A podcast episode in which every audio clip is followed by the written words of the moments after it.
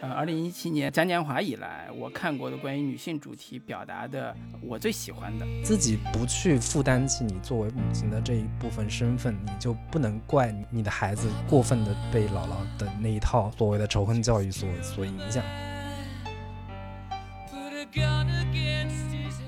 Hello，大家好，Hello，大家好，这这里是是准准风风乐坛，我是老卢，我是老林。继续跟大家聊最新的影视作品。那这周跟大家聊一部最近刚刚上线的一部的影视作品，因为最近这个院线也是疯传各种已经可以重新开张了，但是貌似最近好像又有一些这个问题吧。之前有一些电影本来要上院线的，现在也都纷纷选择以线上播出、平台播出这样的形式跟大家见面。今天要跟大家聊的这一部《春潮》，也是继之前的像《囧妈》呀、《大赢家》等等，又一部在线上播出的一部电影作品，是一部女性题材的这个作品。那这个作品是五月十七号在爱奇艺嗯网站付费播出的，跟刚你刚才提到的《大赢家》也好，《囧妈》也好，稍微不太一样，就是那两部其实还是按照商业片逻辑、版权购买的方式吧，呃，视频网站购买之后，然后在网络上播出。那春潮其实有点像电影的付费点播的模式，进入到网络院线，基本上也代表它可能放弃在国内院线嗯正式上映的机会了。当然，官方给的呃说法嗯是叫超前点映，不知道具体这个超前点映是会持续多长时间啊？如果感兴趣的听众可以在线呃那个看一下。现在的是收费是单篇需要花十二块钱，如果是会员的话是六块钱，因为我我是之前看了有一个微博，因为我一直以来都对女性题材的这个影视作品还挺挺关注的嘛。前两天看到有一个微博就。就发出这样的疑问，说我们这个八十年代、九十年代那一批特别活跃跟出色的女性作家都哪里去了？他们为什么会停止写作？还有一批世纪初那一批出色的女性导演，好像也都不怎么拍新片了。他会有这样的一个疑问，比如说当年的那批女作家，像什么张抗抗呀、结成呀，有出了一套就是那个叫《布老虎丛书》等等的，铁凝等等，还有芳芳 池力。这批作家，好像都对池莉等等，好像都有越来越淡出这个大众的视野了。然后也有一批女性导演，之前那个叫《无穷动警察故事》的那个导演宁莹，以及这个李玉导演，然后像这个马丽文导演这一批女导演，似乎现在这个不是女性主义这个浪潮特那么的汹涌，这批导演似乎也没有什么特别值得关注的新作品吧。那今天这一部《春潮》其实算是最近这一段这这一两年吧，女性导演交出的一个新的一个答卷吧。因为我们之前也看过像类似《柔情史》啊、《送我上青云》等等的这样的一些女性主义、女性主题的影片吧。那这一部《春潮》算是这一股浪潮当中的新的一个最新的一部作品。其实我们也挺好奇它会有什么样的一个成色。是简要介绍一下这部片子的一些基本的信息吧。导演跟编剧名字叫杨丽娜，她算是一个呃纪录片导演出身，呃也是东北人，吉林人。呃，九九年出了一部纪录片，挺出名的，叫《老头》。然后二零一三年他有一部故事片叫《春梦》，这一部应该算是他第二部故事长片。那主演包括这个郝蕾，也算是我们这一代的文艺片女神。从早年她跟娄烨合作的一系列，包括《颐和园》啊，话剧作品这个《恋爱的犀牛》等等，算是国内文艺片界的一个金字招牌。那另一个女主演是金燕玲老师。那之前如果大家看过像这个杨德昌导演的《一一》《地下情》等等的这样的一些作品的话，对金燕玲老师应该不会太陌生。那另一个小演员叫曲俊熙。如果大家对于缝纫机乐队有印象的话，那里边有一个应该是弹键盘的一个小女孩，就是由她来出演的。还有其他的演员，还包括李文波在这里边演的一个姓周的一个周叔叔，然后他也是电视剧界还比较出名的一个绿叶型的一个实力派老戏骨。包括像奋奋斗啊，然后人间正道是沧桑等等这样的一些作品，都是有有他的一个身影。然后另外一个台湾演员叫黄尚和，他是在这个片中饰演一个盲人的按摩师。也是从台湾来到内地工作的这样的一个角色。那这部戏的一个监制还是比较重磅的，包括廖劲松老师，他是长期跟台湾新浪潮的一批导演合作，包括侯孝贤、杨德昌等等的吧，算是现在华语剪辑界的一把手。那另一个监制是世山上三，他是侯孝贤呀跟贾樟柯等等有大量的一个合作，他也是北野武工作室的一个呃制片人。那影片的片长一共是一百二十四分钟，这个首映时间是二零一九年的六月十八号，在上海国际电影节上首映。那二零二零年的五月十七号在爱奇艺上面独播。那口碑方面，目前豆瓣的评分是七点三分。基本的这些信息就是这样。嗯，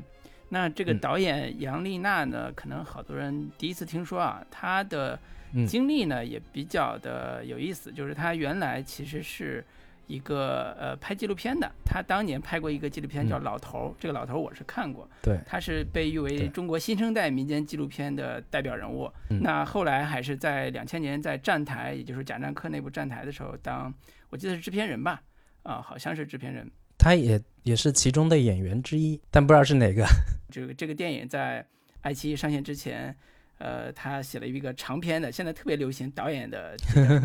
自述。就是讲自己的孩子怎么诞生的，用孩子的比喻来讲这个第二个孩子他的诞生的过程，包括你刚才提到的石山上三啊，嗯，廖青松啊，他们这些人怎么在帮助他完成这个作品的？呃，这也是一个呃现在呃文艺类的导演吧，他们在创作的过程中经常会留下笔墨，留一下创作记录的一个一个一个方式。对，所以现在这些文艺片感觉越来越向当代艺术来靠拢了，就 是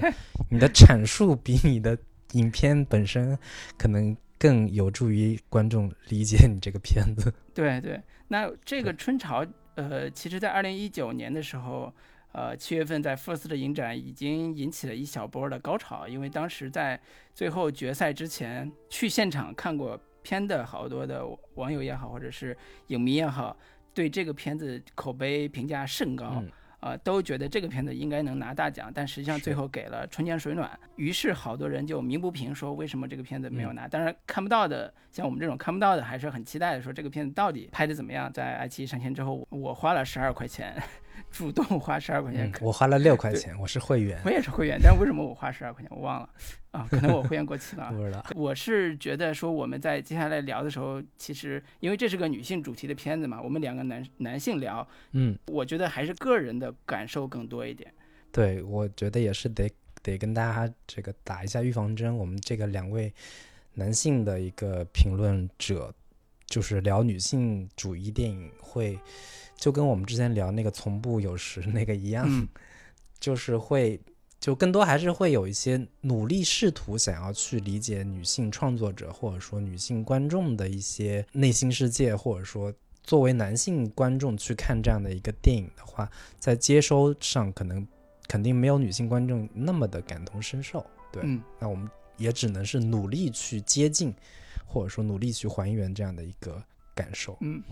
好，那我们还是给这个片子各自来打一个分数，说一下推荐的理由。嗯，好，或者不推荐的理由。嗯，不推荐老龙，你可以先来。我先来，我给这个片子打八分儿。哦，是我呃，二零一七年那部呃嘉年华以来我看过的关于女性主题表达的我最喜欢的，不一定最好啊。这个最好这个评价太主观了，所以我只能说我最喜欢的，就是自从嘉年华以来，我最喜欢的一部女性主题的片子就是这部《春潮》。那春潮其实它给我了一个非常独特的一个视角，是我很少见到的一个，在我看来叫女性知识分子的角度去看待她的生活，尤其是她跟母亲的关系吧，以及她的所涉及到的工作相关的这个部分，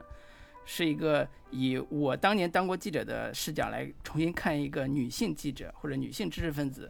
的记者，她如何面对她的职业，以及如何面对她的家庭关系的。呃，当然她的主要的着力点。跟我一开始看的预期不太一样，我以为会把像嘉年华一样把社会实践放得更前，但实际上他是把家庭关系放得更重了。那这是他的一个非常独特的一个，或者叫也非常符合女性导演的一贯的表达方式了，就是把母女关系作为里边非常重要的而且核心的一个表达的关系来做。这里边对于私人的母亲和女儿的关系。又通过一些象征性的手法，把它做成了国家和个人之间的关系。我觉得这种呃借位式的表达其实是呃最大胆的一步，甚至我都怀疑他过审是因为评审的人没看懂，所以让他漏漏网之鱼让他过审了。对对，所以这是如果这个主题呃能够感觉出来它的某一种完整性的话，那我觉得这个作品是在当下是非常有意义，而且非常有讨论的空间的一个作品。这是我非常喜欢它的一点。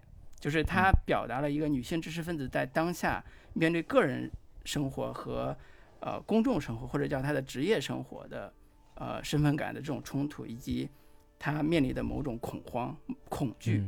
她对她自己这种身份的某一种恐惧，这种恐惧就成为这个片子的一个非常重要的一个主题。那这个主题在当下也是非常有意义的，所以这是我特别喜欢的一点。当然，它里边也有一些我自己不太喜欢的，比如说，我觉得稍微有点矫揉造作了。这个我我只是我个人感受啊。这个我觉得这种矫揉造作是带着某一种中产阶级的隔着一层皮的这种矫揉造作啊。我我我只能把我的感受描述到这种层面上啊，也不是很准确。对，所以这是我的基本的感受。推荐人群是标准的文艺片爱好者，我觉得是推荐的。就是这是一个很好的观看生活细节的一部片子。呃，也是一个抵达某一种母女关系的，呃，你说叫恶的一面或者深的深度的一面的一个片子，它比较冲击很多所谓岁月静好人的这种价值观，所以我觉得可以提前做好预防针，做好准备看这样一个片子。嗯啊，这是我的基本推荐理由。好。那我跟难得的有一次跟老卢这个打分相对比较悬殊啊，我给这个片子是六点五。对，因为我最近是接连看了几部这种女性题材的电影，其实我非常不喜欢把女性主女性主题表达成这个样子，或者说，我的一个直观的感受就是这片子比较的沉闷和乏味，因为我是这个片子是接着柔情史看的。呃，它这样的一个母女关系的这样的一个呃探讨，其实我在柔情史里边已经看过一次了。如果，所以我再看一次类似的这种母女关系的这样的一个套路的话，会觉得有点沉闷，或者说有一点重复的感觉。当然，我觉得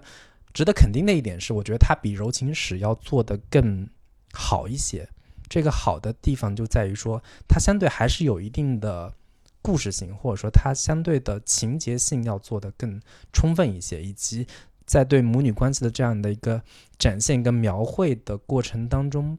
把母女关系为什么会这样的一个深层原因、呃历史原因等等的这些都做了相对比较详细的，或者说更深入的一个展示，整体的可看性会更强一些。但是基本的一母女关系的一个套路是类似的。都是那种相对比较偏，呃，恶毒母亲，然后大量的语言暴力啊，包括这个荡妇羞辱啊 等等的这样的一些元素加在一个女母亲身上，就是这个好像已经成了某一种女性主义题材的一个套路或者是范本。对，这个是是让我觉得有一点不是特别有新鲜感的一个地方吧。然后，另外的一个问题就在于说，金燕玲老师的这样的一个台湾口音放在这个故事里边，实在是让我太出戏了。我瞬间就老回到当年看一一的时候的那种感觉，就是在一个台湾家庭里面，金燕玲老师这样的一个口音才是比较正常的，或者说比较合理的。但是放在这样的一个东北环境里边，我始终不太相信她是一个生活在东北的这么一个老太太。就是哪怕你只生活了几个月，你这个口音也会被东北腔给带走。但是我看的时候，我就总觉得她是在努力的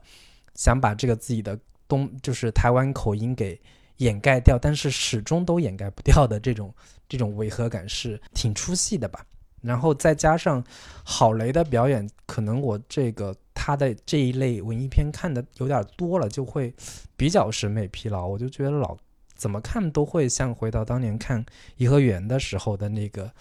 呃，于红的这样的一个表演。只不过于红现在人到中年了，中中年于红就是现在春潮的这样的一个状态。我觉得这片子最大的亮点可能就是那个小女孩，就是叫郭婉婷，她的一个表演跟台词会让我觉得还挺逗的，给这个片子增加了更多的喜剧感和一抹亮色，以及说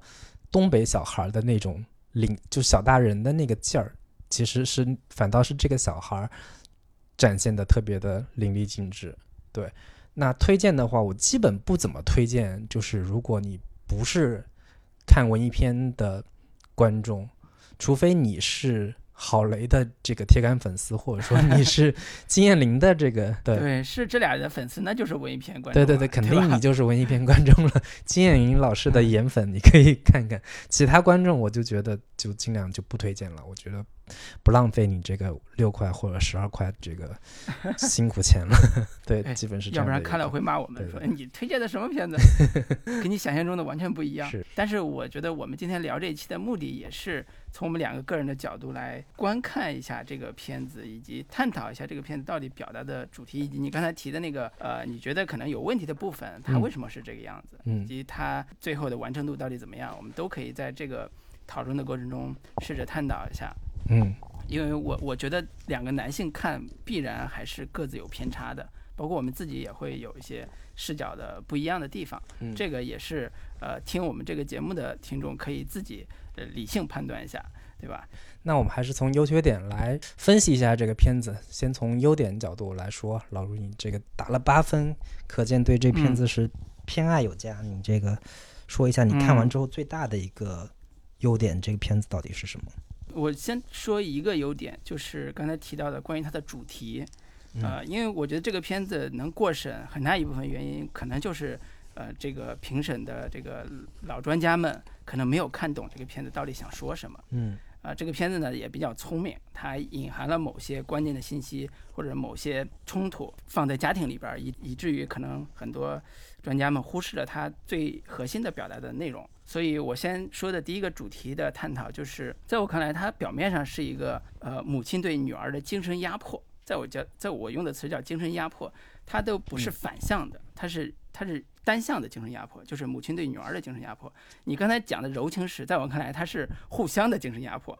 嗯它是母亲跟女儿互相的这种角力。但是在这一部里边，它更突出的是母亲对女儿的，也就是金燕玲演的这个妈妈，这或者叫嗯姥姥，对于红，呃，对，不是于红，对这个郝蕾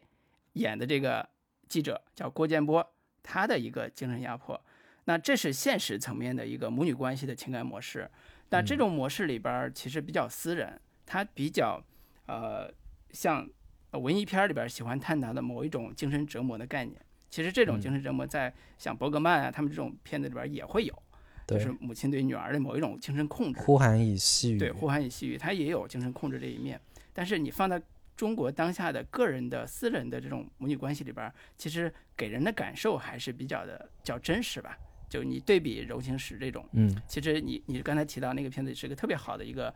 非常私人、非常个人又非常真实的一个母女关系。这一部《春潮》其实也是跟那个笔法有点像，它还是往现实的母女嗯关系上就抓了一层不和谐的因素，叫精神压迫。同时呢，他又把这种私人的呃母女关系借用了一些当下日常生活里边特别普遍的一种公共的现象，做了一些象征。比如说，这个居委会的呃老老太太，也就是她的母亲，是一个组织居委会要唱红歌的，比如唱《我和我的祖国》的。嗯那这个《我和嗯我的祖国》这个歌本身就代表了一种象征形象。我和我的祖国一刻也不能分分隔分离。那这个象征形象又变成了一个呃和母女关系本身又形成了一种互文关系，或者叫象征关系。这个象征关系从故嗯。事的前十分钟或者嗯。前五分钟就已经体现出来了。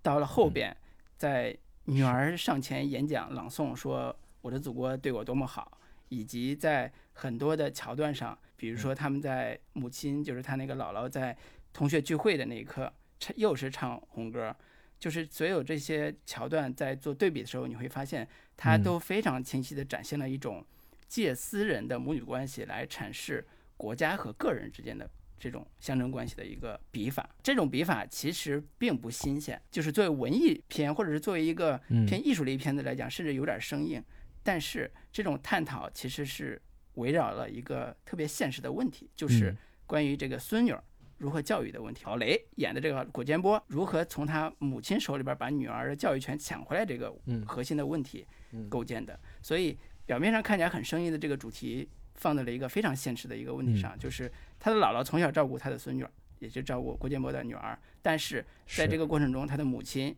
是缺席的。那这个郝建波这个女母亲嗯就想说，我怎么能够把这个女儿的教育权或者叫抚养权真正的从我手里边抢回来？但是他自己又没有能力，他作为一个报社记者，每天工作特别忙，她的生活也有点居无定所。作为一个女人呢，她的情感关系也非常的复杂，以至于她抚养这个女儿表现的表现的非常力不从心。所以他们的冲突都在于说，姥姥觉得他是个白眼狼，你吃我的喝我的，住在我们家，那你对我没有任何的好感，甚至对我对我有不满的地方。作为母亲来讲，作为这个郭建波来讲，觉得那我所有的一切都是被你控制的，我所有的一切都是被你压迫的，在精神上也是被你控制的。那我渴望真正的以我自己的方式抚养我的女儿。就是这个冲突本身其实是当下某一种精神恐惧的代表。这种精神恐惧就是我不希望我的孩子生活在像嗯姥姥那一代人的教育模式之下，或者姥姥那一代精神控制之下的这种模式。所以这个表达方式在整个故事里边儿是非常统一完整的，所以这个主题也是非常清晰的，以至于为了表达这个主题，它还加了另外一层嗯叙事模式，叫想象，也就是梦境呀、虚构、幻觉这个部分。在我看来，梦境虚构这部分是有点败笔，有点败笔，但是现实和象征这个层面的互文关系，我觉得做的是非常好。嗯所以从关于主题这个阐释或者主题表达上，他用了三种手法：现实的表达手法、现实关系、象征的关系，以及刚才说的借用水里的女人啊、被绿大褂带走那个羊啊这种想象的这种关系，嗯或者幻觉式的关系，完成了一个非常完整的主题构建。嗯我觉得这个主题放在当下是非常先锋的，是，而且非常有穿透力的。嗯我个人觉得是需要很大的艺术创作勇气的。嗯在我看到这个文本里边儿，就电影啊或者电视剧文本里边儿，在反映我们国内主题的一个女性知识分子这个视角上，我是觉得很难得的一个嗯表现。嗯对，这是我说的第一个主题上的地方。对我不知道老林，你看了这个母亲和女儿的主题放到了这个国家和个人层面上，你是怎么怎么感受的？对我你你说的这个感受，其实我当时看的时候也有这样的一个感受。其实我是期待说你把这个这一种隐喻关系，或者说把这三层关系做得更明确一点，或者说你做得更更直白一点，可能我的观感会更好一些。就是我有时候会觉得这样的一个导演确实是很很明显有这样的一个意图，包括最后结尾的时候还特别照了一下合唱团，大家都去唱《我和我的祖国》呀，以及他那个女儿这个郭婉婷，她在念各种特别，就觉得我的生活如我什么我十三年的什么人生经验，什么嗯我的生活多么美好等等这样的一些词，都是比较能典型的能展现出来的，以及包括他母亲在说那个，就是你们这两个吃我的喝我的，还还对我发脾气等等的这样的一些话吧。有特别嗯典型的是那场饭桌上那个。周叔叔在两两个人之间在那在那边和稀泥的那种说法嘛，前面刚说完说，哎呀，我们国家就需要你们这样的一些记者，这个针砭时弊什么怎么怎么样的，作为这个监督舆舆论监督的这样的一个功能。然后这时候他母亲又说了，你不知道我们国家有多大，然后这个这么大的一个国家有多难管，然后你们你们这些人还要这个一边，嗯对，一边吃着我们国国家发的这个皇粮，一边还批评我们这个典型的白眼狼，就是做子女的，我们养着你，你们还要这个呃批判我们等等这样的一些话，就是比较典型的把这个主题算是呈现出来了吧。对，我觉得从这个点上，确实是这个片子，呃，有这样的一个意图。其实，但是我又有时候有我又看的时候，似乎有也不能完全把这样的一个关系说的特别确定。这样的一个对位关系，似乎在影片的这个演进过程当中，又有一些这个不是那么完全完全的一个对位关系。两对母女的这样的一个关系，可能可供解读的一个丰富性是还挺挺多的，就是你既可以在国家层面上去做这样的一个解读，同时又可以回到一个私人的，回到一个这个最基本的一个家庭关系当中去对它做这样的一个解读。我觉得这个确实是它本身呈现这两两组母女关系方面，比一般的影片做的要更丰满，做的要更呃可理解、可解读的空间要更多元一些，这样的一个优势。嗯，对，其实嗯他最后为什么取名叫春潮，就是想借用呃水的概念，或者叫春潮这个春天的冰融化的概念，试图把人引向另外一个更自由的方向。其实那个女孩儿，小女孩儿就是郭婉婷这个饰演的角色是最，或者郭婉婷这个角色是最明显的。她这嗯个母亲，呃，郭建波一直想争取的就是，他希望把这个女儿培养成他自己想成为的，想想想让他成为那个人。比如说，他会告诉他，你妈妈生活的就是这样一个破小区，你去动物园的时候，我跟你讲姥爷的故事，并不像你姥姥塑造的那么的无名化。呃，比如说他会讲这个博物馆还是恐龙馆，其实是日本人建的。然后这些其实都在试图打破某一种他的姥姥给他塑造的一种教育观或者教育理念，或者叫或者叫那个世界，那个虚构的那个世界。他其实嗯一直在争取某一种东西，就是争取的其实是我希望我的女儿活在一个更加真实的某一种，在他认为啊，在这个女性知识分子的心里边儿，或者女性记者的心里边儿，嗯更加真实的、更加现实的一个世界里边儿，而不是某一种嗯自我幻想空间。因因为这故事一开始主题点，我觉得用的还挺巧妙的。他就是他是先让这个郭建波这个女记者到一个医院去采访，这个采访的对象是一群母亲，他们的女儿大概七八岁的一个小姑娘啊，八九岁吧，一些嗯小姑娘被老师性侵，然后这个老师在被警察抓了之后就说他们是自愿的，他们对我是挺嗯好的，呃，他们是自愿的，然后这个。郭建波这个同样有孩子的母亲就把包砸到那个身上，愤怒的离家，愤怒的离开这个派出所。然后回到家之后，推开门儿，他的妈妈就是这个老太太姥姥，带着一帮居委会的这个阿姨姐姐们在那儿唱《我和我的祖国一刻也不能分割》。其实这种对位关系上来就点明了这两个人活的是两个不同的世界。就是这个郭建波作为女记者，她看到的现实，她看到的真实的那一面，对世界的理解和她的妈妈，就是这个姥姥，呃，金燕玲演的这个妈妈的两的世界是两个世界，对世界的认知也是两个世界的认知。那作为这个记者，他郭建波这个记者，他一直想教育他的女儿是回到他那个世界里边儿，或者叫打破他姥姥给他灌输的已经灌输很多年的这个世界，回到他那个真实世界，观察这个世界里边儿的真相。但是嗯这就出现了一个所谓教育权的撕扯关系，在后边有一个很明显的一个冲突点，就发生在这个地方。其实老卢看到的这个这部电影是一部关于如何争取后浪的 电影。在我看到后边，我是越发觉得这个导演的主题其实已经嗯想得非常的清楚了，而且他表达的嗯在影像这个空间里边表达的也非常清楚了。但是嗯我觉得可能因为过程，为了过程，或者因为某些原因，他需要藏一下。而且我觉得这个嗯藏本身是好的，对借用母女关系这种私人关系去表达更大的一个主题，其实是非常难的。啊、这个嗯这个其实表达的本身是好的。对，就是其实从另一个角度去考虑啊，就是姥姥这个角色，其实对于不管是对这个郭建波、郝蕾演的这个角色，还是对于那个郭婉婷这个角色，她所采取的教育方式，其实是一以贯之的，叫仇恨教育。嗯、就是你必须得恨那个人，恨一个外部对象，然后你才能更加的靠拢我。所以他对于呃这个郝蕾的这个角色，也就是告诉他说，你那个父亲当年多坏多坏，所以你应该跟我在一起，你的心应该跟我这个呃是在我这边的。然后对于那个郭婉婷的教育也是说，你母亲从小对你有多不好，甚至到最后结尾的部分是说，你你母亲曾经小时候还想把你给呃流产掉，甚至还想杀死你，这样的用这样的一个仇恨教育来让下一代更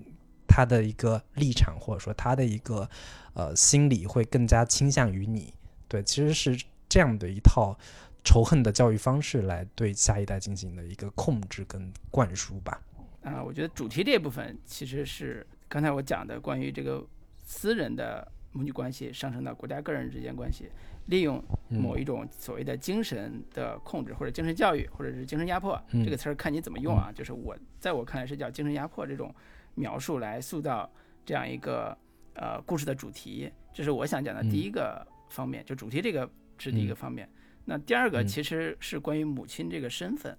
就是我觉得这个是我不太清楚，老林你自己看这个片子，对于这里边的两个母亲的身份是怎么看的啊？就是我看的时候，我第一个当然印象最深的是金燕玲演这个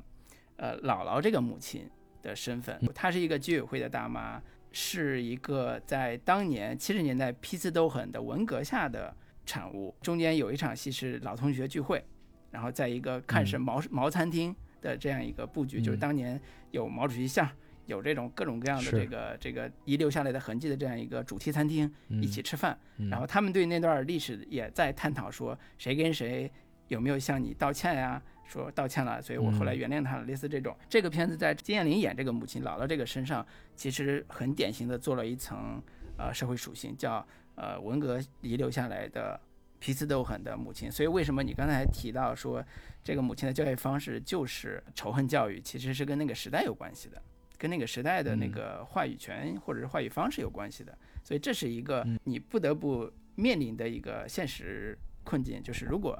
这个郭建波这个女性生活在这个家庭里边，天天被她的妈妈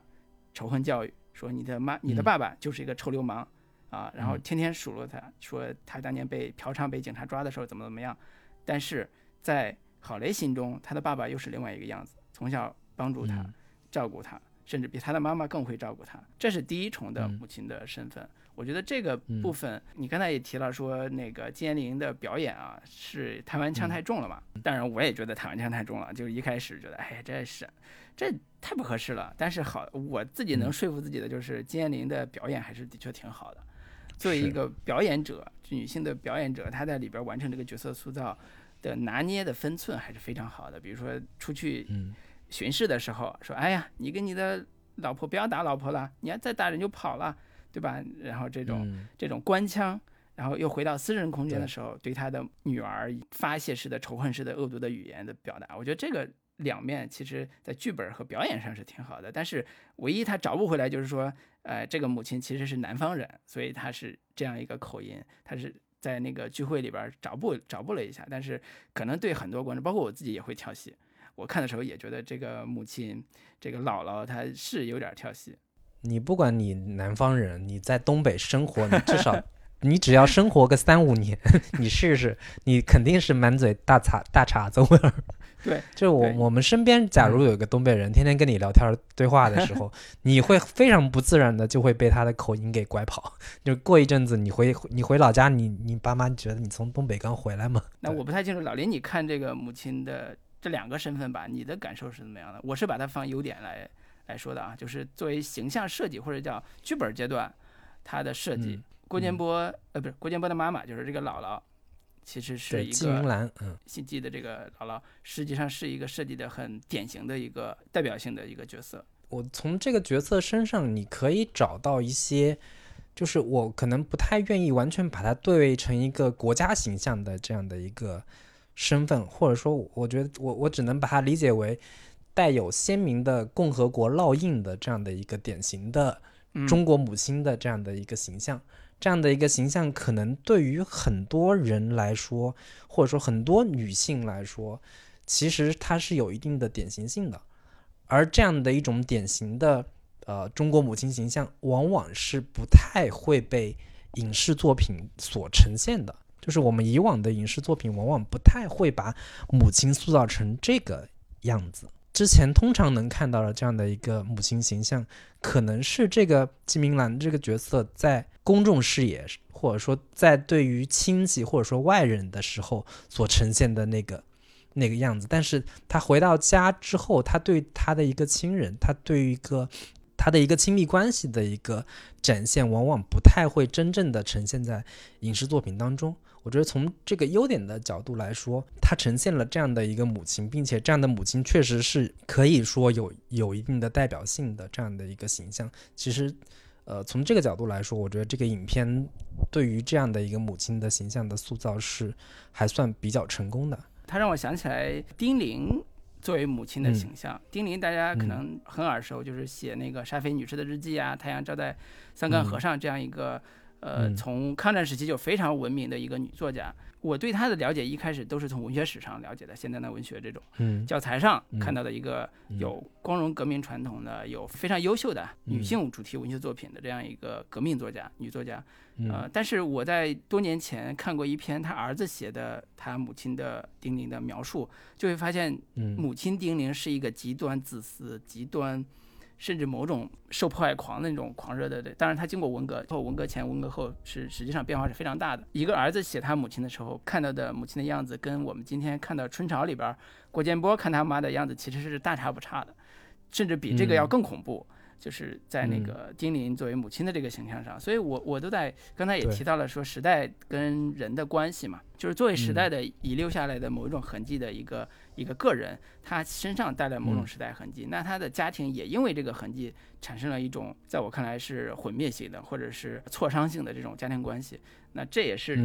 这个母亲这个身份里边大家不太愿意写或者是比较回避的一种一种一种状态，但实际上又是。呃，在社会这个当下非常有代表性的一种一种人物人物形象。我是看这个电影的时候，我是想起我之前看过的有一个，算是一篇散文吧，就是李瑞的女儿李南央写的，就是写他母亲的一个追忆的文章。他母亲叫范元贞，然后那个文章里边写的这个母亲形象，其实是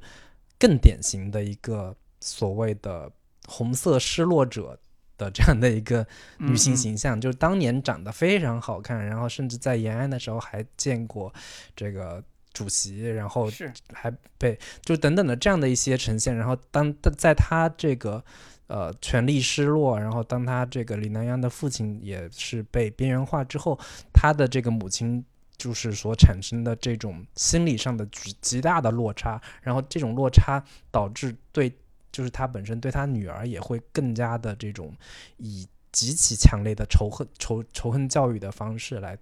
来进对他进行教育，然后等他当他长大之后，极力想要摆脱母亲的这种控制的时候，其实我在看这个片子的时候，我会联想到这篇文章。但是其实我我我想起来说，我对于女性跟母亲的关系的这样的一个。关注或者说引起我好奇感的时候，其实是更早之前我看，呃，张爱玲跟她母亲的关系的时候，当时是受到了一些震撼教育的。就是，嗯，这种母女关系其实跟母子关系或者说父子关系是非常非常不一样的。就是张爱玲在写她母亲的时候，会发现说，原来，呃，母亲长得比她好看，嗯，母亲。长得好看的一个母亲，当她的女儿生下来并没有那么好看的时候，这种女性内心产生的这种自卑感会非常的非常的强烈，以及在他的一个成长过程当中，母亲不断的去让他产生内心的一个亏欠感，就是我因为你而放弃了。很多牺牲了很多，因为你的存在，我这个没有办法去追求我想要的东西，会不断的给这种内心上的一个压力。我觉得从这些角度是我是让我切入到说，哦，原来母女关系是当中是会有这样的一些可能作为男性不太能体认得到的，因为你作为男生，你不会觉得说 啊我。可能我作作为男性，更多考虑说我要如何超越我的父亲，如何我要活出我比我父亲更强的一个一个一个人生人生状态。对，就是对于这种更隐秘的、更内心的、更私语性质的这种母女关系的一个关注，可能会之前不太会了解。嗯，对，所以这是我们通过文学作品感受到的母女关系的，或者影视作品吧，感受到的母女关系的这种比较深层次的。呃，并不是像大家想象中单一的那种那种样态。那作为母亲的身份，另外一个女性角色就是郝蕾饰演的这个郭建波。那郭建波其实她身上的身份，在这个电影里边有应该有三重身份，一重就是她是一个有有社会属性的报社的记者，另外一个是她是一个女儿的母亲，然后同时她还是一个女人。所谓的女人，就是她还有个情感关系，她还有男朋友。甚至还有恋情这种女性的这种情感关系。所以在嗯作为母亲的好呃这个郭建波身上是相对是丰富一些，或者相对更复杂一些。她作为母亲，在我看来，这个片子还是相对嗯比较真实的去描写了一种困境，叫作为一个女人和母亲两个身份的冲突。就是我在看的时候，我我一直纳闷儿说，为什么他这个电影里边儿一直在写郭建波在跟男人去约会啊，在跟男人去晚上偷偷跑到男人那边儿去幽会，甚至有一次，呃，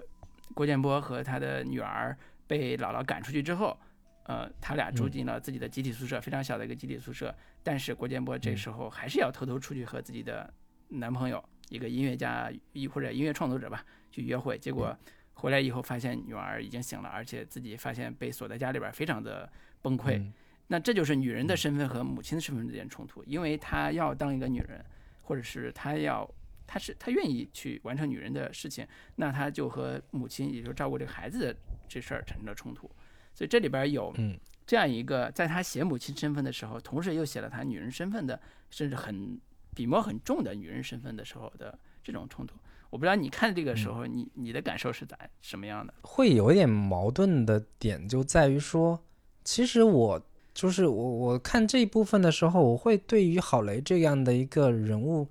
并不会太过于同情，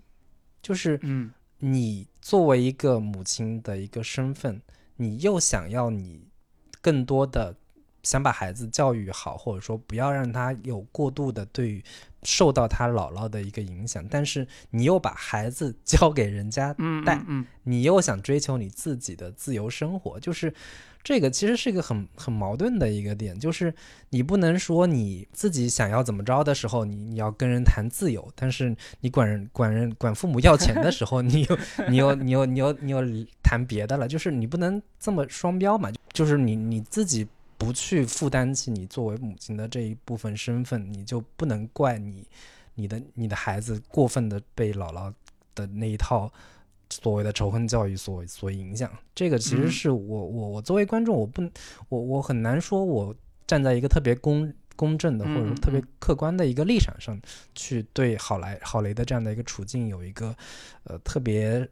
深的一个体认，但是我从一个常识的角度，或者相对一个更旁观者的局外人的这个角度去看的话，我觉得郝雷可能有一点他自己也可能完全不是不完全没有完全想清楚的这样的一个问题，就是你到底你要你想要得到的是一个母亲的身份，还是一个女人的身份？这两者之间必然是有一个冲突的，你你必然得做出一个选择。对嗯，对我看的时候跟你的感受也很像，就是我很难怎么说，很也不叫同情郭建波这样一个母亲或者女人的形象，呃，我是我嗯。我也是觉得她在母亲这个身份上是不太合格的，就包括她女儿嗯。也质问她嘛，就是说，呃，你从小都没有照顾过我，然后郭建波就嗯。反驳说，我小时候就在你身边啊，然后那个女儿就说，我从来嗯。没有记忆关于这个地方。他说我就嗯在你身边。他说你撒谎，我我嗯还是没有，会记，对我还是会记事儿的。我我就我印象里面你根本都嗯不在我身边，说明了这段是这段过程里边儿，呃，其实他的母亲是就是郭建波是缺失的，那也就是姥姥把嗯他带大的，把这个小小女孩带大的。当然，郭嗯建波也苦诉说，那当时是你逼着我要生下来，然后你把他从我身边抢走的。嗯尤其是最后那一段嘛，就是那个在病床前那段哭诉。但实际上，我作为男性身份来讲，我的确很难同情说你是不是有足够争取你女儿的这个或者是意图，以及你抚养她的嗯这个努力。呃，当然，嗯现实的困境是，呃呃，导演希望我们去站在这样一个郭建波这样一个女性的角色去理解嗯她作为女人和母亲的这种冲突。嗯两者不可兼得这种焦虑或者尴尬或者是痛苦，放在这个情感上去认同的，正是因为他，呃，导演是不是那么的有倾向性，所以才有我们两个这种看起来好像觉得他的母亲不太合格的这样一个感受。对我我我我觉得可能我不完全认为说他这个母亲不太合格，我觉得导演似乎试图想要告诉我们的就是，呃，郝雷这个角色郭建波这个人物，他是因为他的母亲以及他的这样的一个家庭所导致他这个人本身在亲密关系上是有缺失的，就是嗯。包括他在爱情的层面上也我也没有办法完全的稳定下来，嗯。也是因为他受到家庭的这样的一个影响，导致他对于可能对于男性也不是完全那么的一个信任，同时他母亲的这样的一个性格也会导致说他自己作为母亲本身也会，或者说他本身也抗拒母亲这样的一个功能，或者说母亲这样的一个职责，同时他也不不完全知道说他到底应该怎么跟他这个女儿郭婉婷来相处。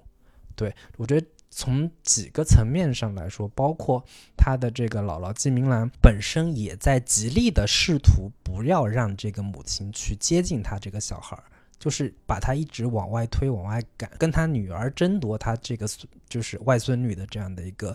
呃控制权等等的这几方面原因，都会导致这个呃郭建波这个人物在对于亲密关系也好，对于家庭关系也好，对于种种的这种人际关系来说，都会有一些呃冷漠。包括我们在看电影的时候，都会明显的感受到说，哪怕在这个家里，他这个女儿也是非常渴望跟这个母亲亲近，但是这个母亲从头到尾都是一张冷脸，就很少露出特别母性的或者说特别慈爱的那那一面。对，嗯我觉得嗯。这个可能我作为男性观众，或者说作为一个呃局外局外人，嗯。能看到或者说能感受到他这个人物本身也也非常无奈，就是我从小所受到教育也好，给我带来的一个家庭影响也好，种种种方面都让我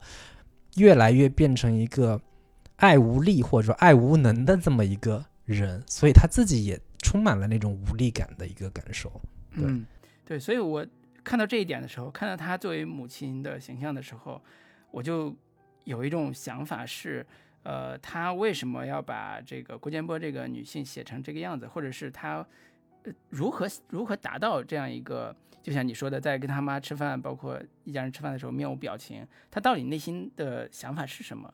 呃，所以我就找了她另外一个身份做补充，就是她的所谓记者身份，就是她社会属性这个部分。她的一个社会属性是，其实，嗯，用里边的台词来讲，就是一个贫穷的、孤独的女性，或者叫我再加一个形容词是贫，呃，名词就是贫穷的、孤独的知识分子的女性的这样一个形象。她的一个自我认知和对世界的看法，是让她和母亲之间的交流是完不成的，就是她的世界观跟她母亲俩人聊是聊不到一起的，以至于出现了一种叫呃，我无法跟你达成任何共识，以至于连我们作为呃母女关系的这个层面都无法和解。就是这是一个我能找到一个解释啊，就是在这样一个家庭里边儿，母女关系的冲突，除了刚才讲的仇恨式的教育、捆绑式的这种道道德绑架之外，还有他们各自的问题。就是作为郭建波作为记者，他的一个贫穷，就是他是有工作，嗯。但是他穷到不能把自己孩子带走，自己能养活起他，然后孤独，就是这种孤独呢，借用了这个于洪这种孤独，就是在我看来，这个导演是那个取巧了，就是也不叫取巧，取巧是褒义词啊，我我说的是贬义词，就是他借用了郝雷这样一个演过于洪的这个演员，把他的某种孤独感放到这个知识分子这个里边儿，其实他还可以写得更好，就是但是他用了这个形象之后，就希望能够弥补刚才我们说的他这样一个母母子关系或者母女关系里边儿，呃，如何完成这种疏离感、冷漠感？因为表面上来讲，你就算不认同你和母亲的政治观点，那你母女关系来讲，你可以作为生活层面还是可以表达的吧，还是可以和解的吧，在一定程度上，我嗯当然我我这是我都是这个毫无经验，我只是假设啊，是可以和解的。那这是一个、呃，在我看来，它作为身份的一种撕裂。我其实看这个看这个电影的时候，我对于他的这个记者身份其实是挺，我我反倒是有点不太幸福的，或者说不太让我满意的这样的一个人物。就嗯是我我因为老卢你你做过这个新闻记者啊，但是我可能对于大众来说，对于大部分观众来说，呃，它不太符合我们对于社会新闻记者或者说调查记者的这样的一个人物的一个想象。就是我我在看开头的时候，那个郭建波面对一个性侵的这样的一个人的时候，这个一巴掌打在人脸上，然后我一开始会以为这个故事会对于他这部分的身份有比较多的一个琢磨，或者说嗯对他的这样的一个身份有更多的一个展现，但是之后对于这个身份的展现其实是越来越少的，或者说这个身份本身仅仅只是一个符号，或者说只是仅仅只是一个标签而已。更多的看到的是一个非常沉浸在自己生活当中的一个文艺青年的一个人物形象，就是嗯。我我不太能把它对位到一个新闻调查记者的这样的一个身身份身上，或者说他在后边的呈现当中，我都没看到他的工作的这个部分，他到底是怎么写稿的，他读书查资料，就是他回到家基本上就看到各种抽烟呀，在床上一躺，然后这个翻着一些东西，就是 不是太嗯让我觉得他的这个身份，导演有把他给凿的特别实，或者说他的这样的一个知识分子形象，他有多关注外界社会，关注这个周遭社会，他怎么观察他的一个身边的这些现象等等这些东西，我觉得，我觉得我刚说的好像又说到了缺点的部分，没事没事，我我觉得这个是我们现在正好可以聊的部分啊、嗯对，就是我我当过记者，我也是非常关注记者这个群体的这个一个算是影视行业者吧，就是我一直关注记者题材什么时候能能好好写一下。我一开始跟你的预期是一样的，我也想看一个，当当我看的那个老师性侵小学生的小学女生的这个情节的时候，我也希望看到一个记者，一个女记者在这个问题上她发挥她的作用。最后能出现一个什么样的结果，就有点像嘉年华那个律师女律师的感觉是一样的。但实际上，嗯这个片子很快就卡掉了，就这这个情节就没有任后续几乎没有任何推进了。那这个事儿嗯只是停留在他拿着自己的包扔向了那个呃男老师，发泄了一下自己的嗯私愤，好像当然嗯文章也好像也爆了。以至于他的主任嗯就说：“你以为你写那些文章就不会给我带来麻烦？我是顶着多大压力才给你发这些稿子的。就是这个可能嗯是这个后续的一些事情，但实际上都是虚写了。但是我在看的时候，我反而觉得这个记者呢，是我近些年看的记者形象偏真实的一类。什么意思呢？就是大嗯部分写记者的形象，在我看来几乎全是虚构的，呃，全是虚假的。就是为什么呢？因为他就算是写了他采访的过程，怎么跟这个被采访者的谈话，呃，以及怎么写稿子，但是他都触摸不到这个记者的本质。其实记者特别嗯在一定程度上特别的单纯，他单纯到有点理想主义，他就是想我能不能通过我的报纸这份看起来像公权力的东西，做一些对社会有意义的事情。我不是为记者拔高啊，但是大部分记者都是这么嗯想的，就是他就是说我写的嗯稿子我也挣不了多少钱，我能不能通过我做这一点点小文字块的小东西，能给能够给社会做点什么什么有意义的事儿，不管是揭黑除恶，还是这个披露一些地沟油，它都是这个逻辑在走的。但是很多人都是利用记者这杆枪去做他做他们的目的，那是另那是后话，那是另外的事儿。但是作为记者来讲，大部分这个这个这个想法的。所以我为什么说这个里边记者是在我看来更真实的，其实是他触及了记者的另外一层核心，呃，就是记者的某一种恐惧感。什么意思呢？就是因为你记者很多东西你不能报的时候，他就会产生恐惧感，甚至说你报了之后产生一些社会影响，那有关部门就会来找你，他会产生恐惧感。所以你看里边有一个情节是，他到了一个呃 party 上，一个女孩儿跟他关系挺好，一个女孩儿组织的一个呃 party，然后他的爸爸拿了一份书稿，这个书稿其实记录的应该是关于文革期间他们的生活的一些事情，然后书稿应该放在了这个记者郭建波自己的家里边儿。偷偷藏在一个呃封闭的呃小箱子里边儿，然后这个文稿最后是被他母亲烧掉了。他母亲说：“这都写的什么生呀死的，就把它烧掉了。”然后这个中间还有一个他做梦境的一个情节，就是他在他拿了这个书稿之后，在自己家睡觉，他梦到了几个穿蓝衣服的，像有点像那种蓝色的这个医生用医生穿的手术服这样一个青壮男子。到他们家敲门，嗯戴着口罩敲门，然后进来之后搜他们家，最后拖出来一批黑羊，这个黑羊又变成他的嗯母亲，然后作为梦境嗯来展现，其实是他的恐惧感。这个恐惧感嗯其实是跟书稿有关系，也跟他自己的工作嗯。在某种程度上有关系，所以这是一个连贯性的表达。但是我个人觉得这个表达可能，在我看来，呃，足够隐晦，足够不善于嗯。被发现，但是它最嗯。后的那个主题上来讲，好像也完成的并不是特别好。我觉得作为春潮这个概念嗯。完成的也不是特别好，但是他作为记者来讲，他触及了某一种真实，这种真实其实是很多文艺片想表达的概念，就是呃，我们能不能看到某一种真相，以及呃，文艺嗯片想表达就是我们能不能做噩梦的这个权利。这个话是嗯张献民老师说的，就是他说为什么嗯会有文艺片，是因为我们有做噩梦的权利，我们要表达出来。嗯这个是他嗯他的一个理理解啊。所以我看到这个，我我能理解你刚才说他记者形象不太真实，但是可能我我看的时候，我把这些线索连到一起，我会觉得它反映了某一种呃记者或者叫调查类记者的真实的一面，他的心理恐惧吧，或者心理真实的一面，这是我个人的理解。对，我觉得你连在一起，你当然可以做这样的一个解读，但是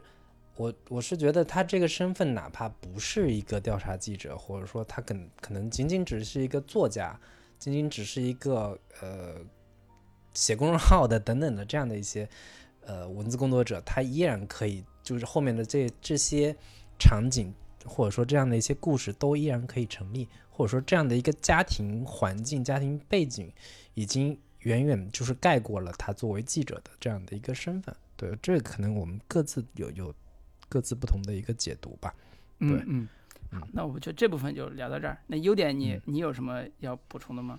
优点部分，我觉得不得不提的就是那个小女孩郭婉啊。婷小朋友的一个表演状态，我觉得是这个片子里面我我唯一能支撑我看下来的一个最大的一个动力，就是这样的一个小女孩儿，然后特别有就是东北小朋友的那种机灵劲儿，这里边唯一让我觉得还挺有意思、挺好玩儿的，就都是那个小女孩儿所说的那些台词儿。就是嗯。当她姥姥在说她数落她前夫的时候，就那个小女孩就说：“姥姥，你这么说你丈夫合适吗？” 然后说这个周叔叔拍他姥姥马屁的时候，就他就说：“周叔叔，你这马屁拍的都可以当教科书了。”等等。然后包括那个小孩儿他们在聊性侵的问题的时候，那个小女孩儿来了一句说：“啥是性侵呀？”然后其他人就都都都都不好意思了，等等的这样的一些话吧。我觉得包括那个小女孩跟她母亲在这个唯一的有有那么几几场比较亮色的、比较光明的、比较温暖的这样的一些场景，他跟他问他妈说：“我。”我我喝过你的牛奶吗？等等的，我是从你的这个前屁股还是从后屁股出来的？等等的这样的一些话，都是让我觉得这小女孩是全篇最有东北气息的这样的一个标志性的人物吧。包括其实对那个金燕玲老师也好，郝莱瑶老师也好，都让我觉得可能这个故事的地域性 或者说它的一个现实的一个基础都不是那么的呃充分吧。但是这小女孩是很好的补充了这部分现实感，或者说补充了这这个故事的某一些趣味性的点。对我觉得嗯这个是让我还挺惊喜的一个一一个部分。是的，是的，这个是呃小演员非常值得期待，他非常放松，然后他的情绪也非常到位。就是刚才嗯有一场戏是呃提到他跟他妈生活在那个呃职工宿舍，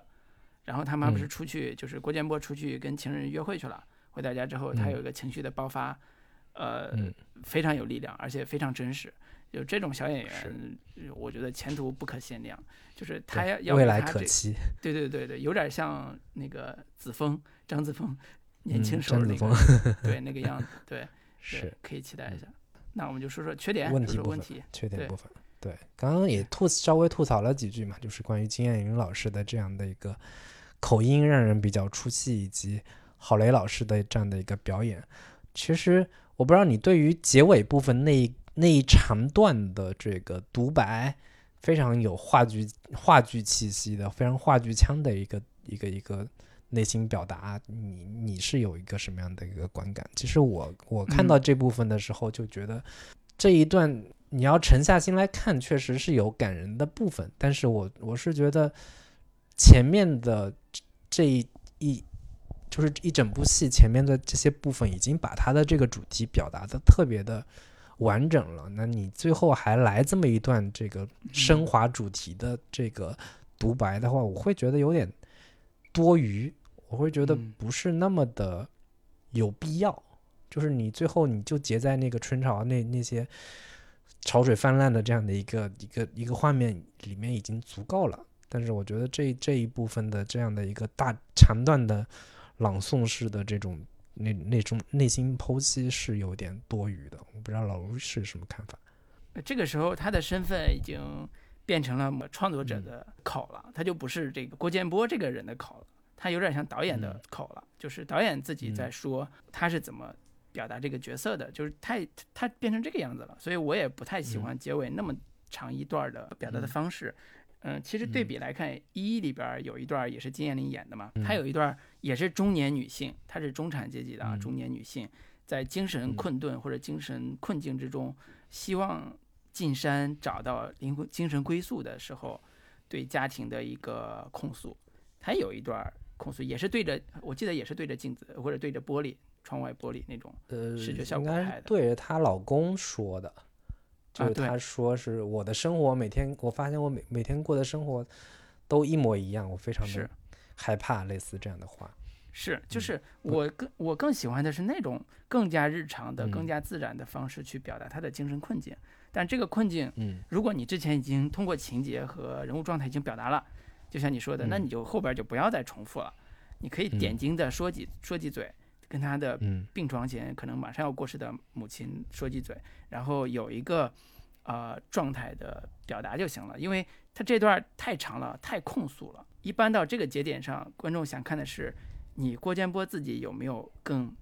更好的领悟，对你自己的问题，对整个母嗯女关系的问题有更好的领悟，但其实还不是，嗯到这儿还是在控诉。那我觉得这嗯个点其实就弱了，他表面上情绪很强，但实际嗯上是弱的。我看这段的时候，我就觉得整整我我自己观看的时候，我的状态是涣散的，就是嗯，我没法儿 注意力集中去理解你导演你到底想想推到哪个高潮点上，我我已经就是是精神就涣散了。对，然后这个拍法当然很很有用了，就是对着玻璃拍，然后玻璃框上是一个母亲的嗯。倒影，然后三个人在同嗯。两个人在同框，又是虚拟和真实的这种对立，这种艺术文艺片的拍法当然是很有用了，但是实际上它的台词写的还是有，我觉得有点问题啊。对，就是文艺腔表达的太过了，就是里边儿说的什么“好安静啊，你安静了，这个世界就安静了”，就让嗯。我们这么安静的待一会儿吧。就这个特别恋爱的犀牛这种、嗯。那种台词，对，对对他其实嗯。也带了另外另外一个问题，就是对郝雷这个饰演的这个角色，郭建波的嗯。一个塑造的一个，刚才叫讨巧或者叫取巧或者叫懒惰的一个方式，就是嗯。他一方面又是导演自己的，有点像木偶人的这种，到后期啊，有点像就刚才那段像木偶人。那另外也借用了郝雷这样一个曾经是演过于红的这样一个精神困境或者叫追求自由的贫穷而独立的、贫穷而孤独的知识分子这个女知识分子这个形象。但是你在这个嗯。片子里边，你很难构建起来这样一个人物，就是贫穷而孤立的嗯。孤独的知识分子、女知识分子形象，你很难通过、呃在现现有的片段里边构建。你只是借用了于红这个角色，让郝雷继续跟嗯。男人睡觉，继续出现了这种非常痛苦的这个这个精神状态，然后去嗯完成这个构建。我觉得这个是有点儿不是特别的好，就是在我看来啊，就是有点过于的取巧了，呃，以至于我看到他跟呃后来跟台湾小哥在一起拥抱的时候，我都在想说，导演你是不是有点过分了？你 你这个自己借用这个形象想表达的东西我已经知道了，但是你还继续用这个这形象，我觉得有点太过分了。嗯嗯嗯，但当然，可能女性不这么看啊。我觉得可能有的女性看，就是这就是追求我是女人，而不是唯一的身份母亲的这样一个表达方式。但是我我嗯个人可能觉得这有点过了。嗯对，包括你刚才说到的这个台湾小哥儿，我觉得都这个这些符号出现的都有点儿莫名其妙，就是他跟这台湾小哥的这种内心的一个呃共鸣也好，或者说他们的彼这彼此之间的这种联系到底是又是如何产生的？或者说，我觉得他想想要的东西，想要在他的一个电影当中塞进的一个表达，或者说想要成探讨的元素有点太过于太多了，他想要的这个表达的野心有点太过于强烈了，就是包括说为什么非设定的这样的一个身份是一个台湾来的小哥，然后他嗯。作为一个可能可以救赎他的一个力量也好，以及他前面还包括有一个呃小女孩儿，她是一个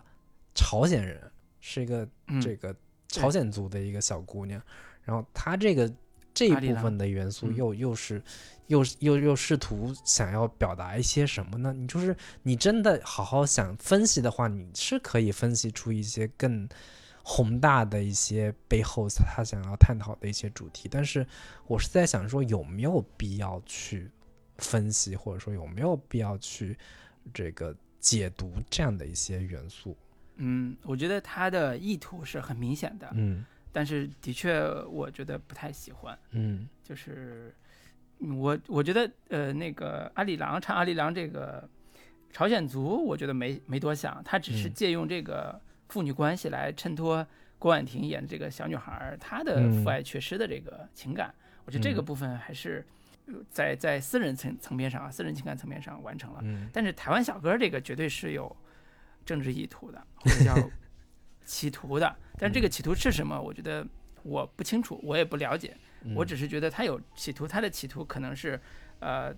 一个个人、女性个人和嗯男人、男性个体之间的这种关联。要不然他为什么把台湾小哥塑造成瞎子呢？对对吧？就是你 从政治上你很难解释得通，但是嗯作为私人情感上来讲，其实是可以解释得通的，在某种程度上可以解释得通。但是我个人不太喜欢这种嗯对这种串联的方式。对嗯。以及里边出现了几场那种比较超现实的这个画面，包括刚刚老卢提到的这个母亲被一群就是相当于是医务工作者这样的一些人拖出去，然后就是先从先是羊，然后再变成他母亲的这样的一个形象，以及他几嗯。次出现的水中看到的一个女子的一个倒影，然后通过又又通过玻璃的一个倒影看到有一个女人向他伸出手，他一一回头又发现没了，就等等的这样的一些超现实画面，我都觉得似乎在这个电影当中很难独立成为一个呃表达的一个体系，或者说，我期待你如果想要这种超现实表达的话，你可以有更体系性的表述，或者说你你能把这种超现实的隐喻做成一套呃相对有自己的一个美学表达的，或者说有一套表意系统的这样的一个符号符号系统，嗯嗯你可以去解读或者说去去拆解的这样的一个呃作为这个影片的一一部分吧。但是我我又嗯。觉得它似乎是散乱的放置在这个影片当中，你你你想要去，你非常明确的想明确的知道他到底想想表达什么，但是又觉得嗯。跟这个影片的相对偏现实主义的这样的一个风格又有点格格不入，就是会觉得嗯这些表达到底有有什么样的一些内涵呢？它似乎有那么一些内涵，你当然可以去理解说它它是某种呃历史的幽灵也好，或者说他个体内心当中的某一种恐惧也好，这样的一些东西。但是你你你分析出来，或者说你理解这样的一些东西之后，又又能怎么样呢？就是我我是觉得嗯它会反倒让这个片子有点呃失焦，就是会让让嗯人看到这些东西的时候，会瞬间从这个现实的情境里面抽离出来，抽离出来去分析或者说去解读你这些符号到底是什么意思，但是似乎又没有更深的一个表达了。对，这个是我对这个片子当中出现的这些呃所谓的超现实元素吧，有一点干扰的这样的一个感觉。对，我不知道老卢嗯是什么样的观感。我跟你感受一样的，嗯就是刚才提到它的里边三层的语言、现实、象征，我觉得完嗯成的都还不错。嗯呃，当然有问有一些问题啊，但是完成的还不错。但是想想象或者是这种嗯，或者叫幻觉吧，完成的就像你说的，它是比较混乱的。这种嗯混乱，比如说水里的女人、公交车里的女人和驴大褂带走的羊这个情节是不连的，和嗯最后那个春潮在一定程度上的表达的语境也是不联系的。嗯嗯，当然我可能觉得导演是不是看过什么拉康的精神分析学呀、对于符号学这套系统是不是有很深的执念？比如说什么能指这些东西有很深的执念，能看出来。但是实际上，呃，我个人非常不喜欢的就是他在公交车和水里边看到的那些景景象。我觉得这个本身是混乱的，干非常干扰他的整个的精神的这套或者叫想象这套系统的，以至于到了最后春潮那个概念，就是小女孩追着那个水跑那个概念，在我看来都是坍塌的。就是嗯他的春潮在最后水漫过大街，漫过他们唱我我和我的祖国这个大厅，以及漫过马路的时候，其实是一个超自然力量，是有点特别像天上下青蛙这种嗯木兰花这种的情节里边那种超自然力的这种这种情境。这个如果是他的最重要的想象的情境的话，那他就不应该把那么混乱混乱的符号都放在这里边儿。它有它的用途、功能性的用途，但是放在一起太混乱了。甚至我都在看的时候觉得，呃，他可能塑造了一个像郭建波这样一个有精神抑郁倾向的，或者叫精神在在抑郁症的这个边缘的这样一个女性的这个形象。但实际上我不太清楚她是不是在写这样一个形象，这个是产生误读的，很容易产生误读的。那缺点部分，耳如你还有什么别的？没有了，我觉得刚才也说的很很明确了。嗯对，就是呃，我觉得就还有一个点的话，我会觉得就是他跟他母亲的关系的这样的一个表述的话，我在中间看的时候会有那么一点乏味。乏味的主要的点就在于说，他全篇都在塑造他跟他母亲那种紧张关系嘛。那他跟他母亲的这种紧张关系，会让我觉得他不断的在重复他母亲的那种恶语相向也好，他母亲的那种对他的一个语言暴力、精神暴力也好，我会觉得他每一次他的母亲的这种对他的这种呃精神上的施压，或者说精神上的压迫，我都会觉得有一点，我我在刚开始看的时候，会觉得哦。是他的，他有这样的一个表达意图，但是他不断的在重复他母亲的对他的这种，就是语言暴力的时候，我会觉得似乎这种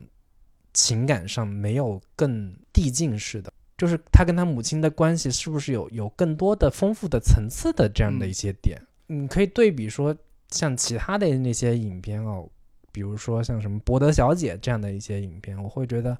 青春期的少女跟她母亲的紧张关系，我是相对比较能理解的，因为我们在青春期的时候，大部分确实也会跟母父母关系会有有一种紧张的一个状态，然后这种少女跟母亲的关系这样的一些呈现，我会觉得是可以理解。但是主角郝雷这样的一个人物已经是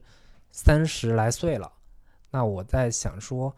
这样的一个年纪，你跟你母亲的这种关系，是不是也有可以有更有有别的一个解决方式，或者说你试图想要去缓和，或者说想要去缓解的这样的一个一个态度，或者说有这样的一些企图，但是我在这个影片当中就从头到尾都没怎么看到他有做过什么样的一个努力。当然我，我觉得嗯，就是从观众角度，你去做这样的一个嗯苛求，稍微有点苛刻这个点，我不知道那能你能不能理解我这种感受。对我理解就是这个导演其实想表达的意图就是，呃，这个母亲和这个女儿在她有生之年是不可能和解的，嗯，所以只有到死那一天，这个这个冲突才会结束。就是比如说他母亲因病去世了，那个这个冲突嗯才会结束。就是送走一代人，那下一代人可以用一种自己的方式去生活。就是他他可能导演想表达的这个这个意嗯图。行吧，那这个关于缺点部分基本上就是这些了。推荐点什么东西呢？想这个推荐一些同样也是探讨母女关系的这样的一些作品吧。之前看过几个纪录片，都是类似的在讲母女关系的这样的一些作品。就是我反倒是觉得，呃，所谓的现实主义题材都没有在纪录片里面呈现出来的真真实的母女关系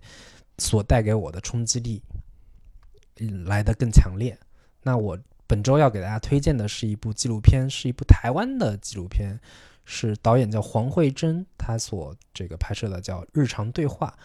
它是二零一六年的台湾金马奖的最佳纪录片的一个提名作品，也是获得了柏林影展的这个泰迪熊单元的最佳纪录片。呃，我当时看完之后，对我的冲击非常的强烈。它这个纪录片主要讲述的就是，呃，一个。也是一个母亲，她自己本身也生了小孩，小孩还非常小，然后她在讲她的母亲的一个故事。她母亲是一个女同性恋，是他是在他长大之后，他越来越发觉他的母亲的这样的一个女同性恋的身份，于是他就拍摄了这样的一个纪录片，真实的记录了他想要揭揭露或者说他想要正视他母亲是。女同性恋这样的一个身份的一个过程吧，然后他非常直接，或者或者说非常直面的用摄像机对着他母亲，跟他母亲说：“那个你是不是同性恋这样的一个身份？”他母亲是非常不愿意去面对这样的一些问题，然后于是他影这个纪录片里面呈现了多重的这样的一个视角吧。当他回到他的一个乡下老家的时候，他。面对他的他的爷爷奶奶，他直接问他爷爷奶奶说：“你知不知道我母亲是个同性恋这样的一个身份？”他的家人是极力否认的，说：“为什么要说这些这些事情？就是好好的日子你不过，为什么要去就去聊什么同性恋这样的一些话题？就是他是同性恋，你怎么来的你等等的这样的一些话题。然后以及包括他去探访或者说找到他母亲的同性恋人们，采访他们。呃，他母亲跟他们谈恋爱的时候的状态，就是他母亲相当于在女同性恋当中是一个 T 的身份嘛，扮是一个男性的这样的一个一个角色。然后从这些女性当中，他听到了另一面他的母亲的一个形象。他母亲作为一个追求者，作为一个相对呃类似于男性的这样的一个角度或者身份，是如何追求这些。女性的，然后他看到了非常非常不一样的他的这样的一个母亲的形象，然后通过这一整部纪录片去展现了他母亲作为一个女同性恋者，她是如何这个遭遇当年家人的一个不信任也好，以及她在现实生活当中所面对的种种的一些困境。这部影片，这部纪录片是非常的呃真实的，或者说非常有。冲击力的非常有直面性的去展现他们的这种母女关系，然后他的这个纪录片的这个导演也是通过这样的一个纪录片去完整并且真实非常直接的这种摄影机怼到脸上的这样的一个姿态去呈现他跟他母亲之间的一个关系。把这一段可能埋在他母亲深内心深处非常隐秘的角落的那一部分情感，或者说那一部分内心的真实的状态，都完整的呈现在这部纪录片当中。我觉得，如果对于嗯更真实的、更现实生活当中的那种嗯母女关系，或者说很你如果对于影视作品当中所呈现那种母女关系，还觉得不是特别满意，或者说觉得这种真实感没有那么强烈的话，我觉得你可以看这部纪录片。哪怕你可能生活当中，你真实生真实生活当中并没有说那么狗血的关于母亲是个同性恋这样的一个身份的这样的一些问题，但是你依然可以在这部纪录片当中看到非常你你甚至可能有感同身受的那一部分感动打动你的那个力量，对。叫日常对话，日常对话，好，对，好，那我也给大家推荐一个纪录片。这个纪录片呢是李玉导演在他早年在央视做编导的时候拍的一部纪录片，叫《姐姐》，在 B 站上可以看到。今天我们聊的这个电影《春潮》是一个精神压迫，其实这个纪录片也是讲另外一种精神压迫，也是发生在一个家庭里边母女之间的一种精神压迫。就这个片子非常短，只有不到二十分钟。那在九六年拍了一部叫《姐姐》的片子，然后在国际纪录片节啊，包括在广院、北影这种专业院校里边，其实很多都是当教学片来用的。呃，那李玉导演，相信大家也刚才听我们之前介绍的时候也提到过，他之前拍了很多关于女性主题的片子，处女座是《红颜红颜》，算是处女座，然后后边还有二次曝光啊，对苹果啊，其实都是非常对非常有才华的一个女导演。那她在早期在九六年央视拍的这个《姐姐》，讲的是个什么事儿呢？就是她呃有一天接到一个任务，去就公安部要拍一个优秀警察的家庭，她就去他家待了几天。这是一家四口，有一对儿六岁的双胞胎的儿女。那本来是拍这个家庭就是一个呃任务，但是他发现个小片段、小故事，他讲的是一个很简单一个事情，就是故事一开始，这双胞胎姐弟吧，其实同一天生日，因为父母觉得女儿女孩可以照顾弟弟，所以就把这个女孩当成姐姐，儿子当成弟弟。那故事一开始就是六岁的时候，他们在家里边玩儿，然后发现这个女儿一直闹情绪，有别扭。那纪录片就没有任何的干涉，一直在记录这个女儿到底是怎么回事儿，为什么她会闹别扭。然后她的妈妈家里边儿，爸爸在外边儿工作，妈妈就开始去劝解这个女儿到底怎么回事儿。但是她妈妈的态度一直就很直接，就是你怎么不能让着弟弟啊？弟弟想玩游戏你就跟他玩呗，弟弟想做什么事你就陪着他呗，弟弟想看球赛你就不要看动画片了，全是这种套路。所以女儿的情绪一直在她爸爸回来之后做做饭的时候开始爆发。他一直觉得他妈跟他弟弟在背后说他的悄悄话，说他坏话，然后他爸就就就觉得不可思议嘛，你小时候你这么小都有这个心思，也太太奇怪了。然后吃饭的时候，女儿就终于崩溃了，女儿就觉得说你们根本就不考虑我的感受，然后女妈妈一直骗弟弟，然后这个都已经是明摆着的了，然后你们都不承认，这个家里边也不承认这个事实。弟弟呢一直就缠着妈妈，然后这个女儿也没有被妈妈抱过。那嗯哭闹之后，他爸爸是一个警察嘛，很会劝人，就劝好了，他就向他妈妈认错，说妈妈，我再也不这样了，以后我我我会好好的，我会听话的。然后嚎啕大哭，一边哭一边认错，就这么简单，就这么平凡的一个小片段，其实嗯讲的就是一个女孩在这个家庭里边儿，九六年这个家庭里边儿的一个成长的一个小环境。我甚至都有理由怀疑，这个女孩成长之后，长大之后，可能非常像就是影视作品里边儿什么。呃，苏明玉就是《都挺好》里边的苏明玉，就是所谓的伏地魔这种，大家对现在某一类女性的一个描述，因为她有个弟弟，所以她不得为弟弟让路啊什么的。就是现在很多人都觉得，哎，这个家庭里边可能就不会有这种情况的，但实际上我们在日常家庭里边可能会面临到这样一个很真实的、很现实的这样一个困境。通过女性主义的这种，不管是写作也好，或者是表达也好，甚至说是影视作品也好，完成了这样一个反思跟表达。九六年这部《生活空间》在我看来就是那场反思的一个代表作品。这个作品可能我很早之前没有看到，但是现在看依然觉得是一部值得拿出来看一眼的一个小纪录片。《生活空间》是一个东方时空下边一个非常好的纪录片栏目，但是现在已经没有了。这就是我今天要推荐的李玉导演在九六年拍的一部小纪录片《姐姐》。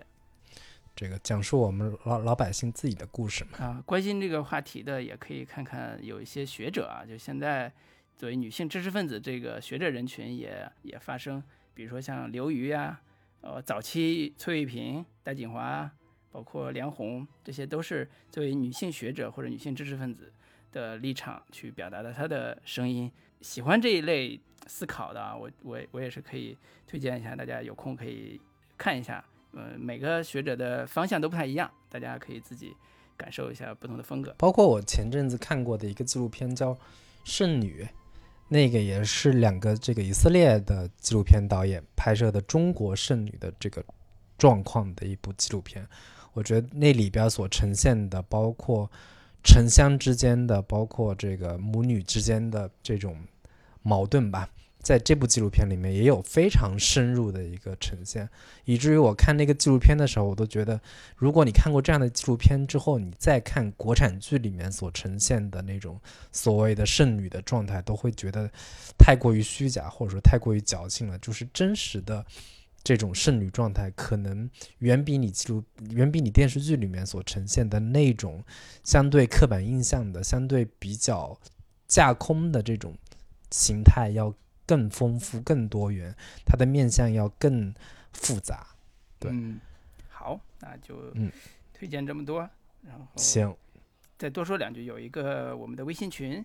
呃，是是是，每次都忘了。对，如果感兴趣的话，可以加我们嗯的微信群，跟我们在呃微信群里边儿可以互动聊天儿。我们现在也有七十多个网友，天南地北，然后在一块儿聊一些嗯七七八八的话题。那加入的方式嗯就是你在微信上去搜索叫“准风乐坛播客”的首拼音字母，